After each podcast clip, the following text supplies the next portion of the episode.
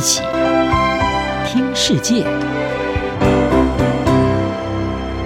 欢迎来到一起听世界，请听一下中央广播电台的国际专题报道。今天的国际专题要为您报道的是：丑闻连环报，是否是音像强生谢幕的前奏？在二零一九年以压倒性票数胜选的英国首相强生上任仅仅两年，就因为一系列的丑闻而受损。他最近被爆出，去年防疫封城期间，曾经在唐宁街官邸举办耶诞派对，遭到大众批评虚伪，也连累了他所属的保守党，丧失了对在野工党的民调领先度。在许多的民意调查，以及甚至在他的保守党成员当中，都开始公开谈论强生应该辞职，或者是在内部不信任投票下被迫下台。英国政治专家派提特就表示，到目前为止，强生仍然一直是不沾锅，几乎没有任何事能够撼动他。但是呢，他说，一连串的丑闻和肮脏的指控将会随着时间的推移而累积。派提特说，太多了，最终会溢出。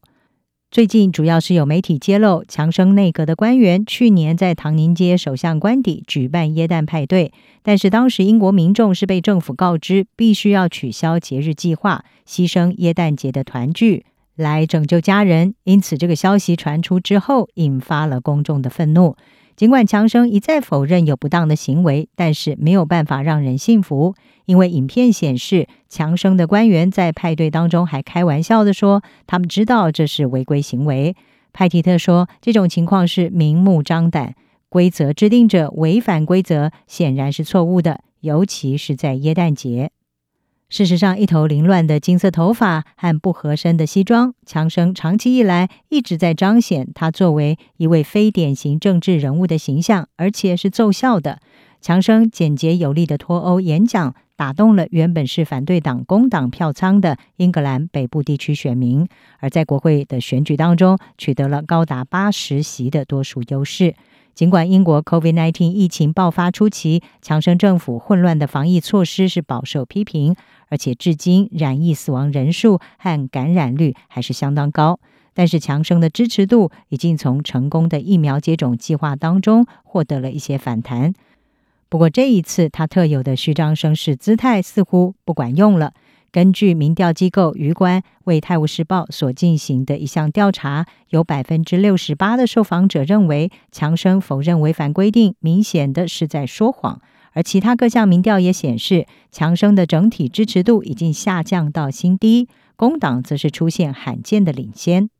英国诺丁汉大学的政治学者费尔丁他表示，随着 Omicron 变异株带来的威胁，以及脱欧并不像他所宣称的已经完成，再加上经济陷入困境，强生的处境困难。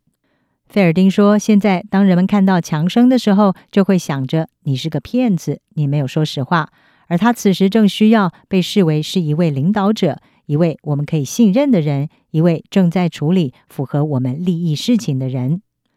今年五十七岁，最近才第七度当父亲的强生，他长期以来一直被指责很会歪曲事实。作为一名初出茅庐的记者的时候，他因为编造引述内容而被《泰晤士报》开除；而作为《每日电讯报》驻布鲁塞尔记者的时候，他继续的宣扬欧洲迷思。不过，即使公众愿意忽视他无条理的怪癖，但是可能不会对有关他狡猾或者是任人唯亲的说法能够予以容忍。根据最近一项调查结果，强生他所属的保守党遭到罚款，因为没有申报唐宁街豪华翻新的费用来源。强生他被控擅自的挪用选举现金来为首相官邸进行翻修，而这件事情被称为是以现金换窗帘。此外，在保守党的国会议员派特森被揭露非法游说部长，并且因此辞职之后，强生曾经试图要改变议会的纪律程序，也受到了谴责。不过，派提特认为，只要强生能够解决问题，支持者就会继续容忍他的风格。但是呢，他也警告，如果强生开始越来越看起来不像赢家，那么对他的喜爱很快就会消失。强生在十二月十六号在一项关键考验，也就是因为派特森辞职，而在英格兰中部北施洛普下的这个选区的补选当中是落败了，由自由民主党拿下了这个席次。事实上，保守党丢掉了这个原本是安全的席次，再加上为数不少的党内国会议员反对政府新的 COVID-19 限制措施，可能会让要求强生下台的声浪更加的响亮。而即使是一向坚定支持强生的媒体之一《每日电讯报》，最近也允许工党党魁史凯尔在报上发表评论，指称强生不适任。专家和博弈公司都预测，未来几个星期或几个月内，强生将会面临领导权的挑战。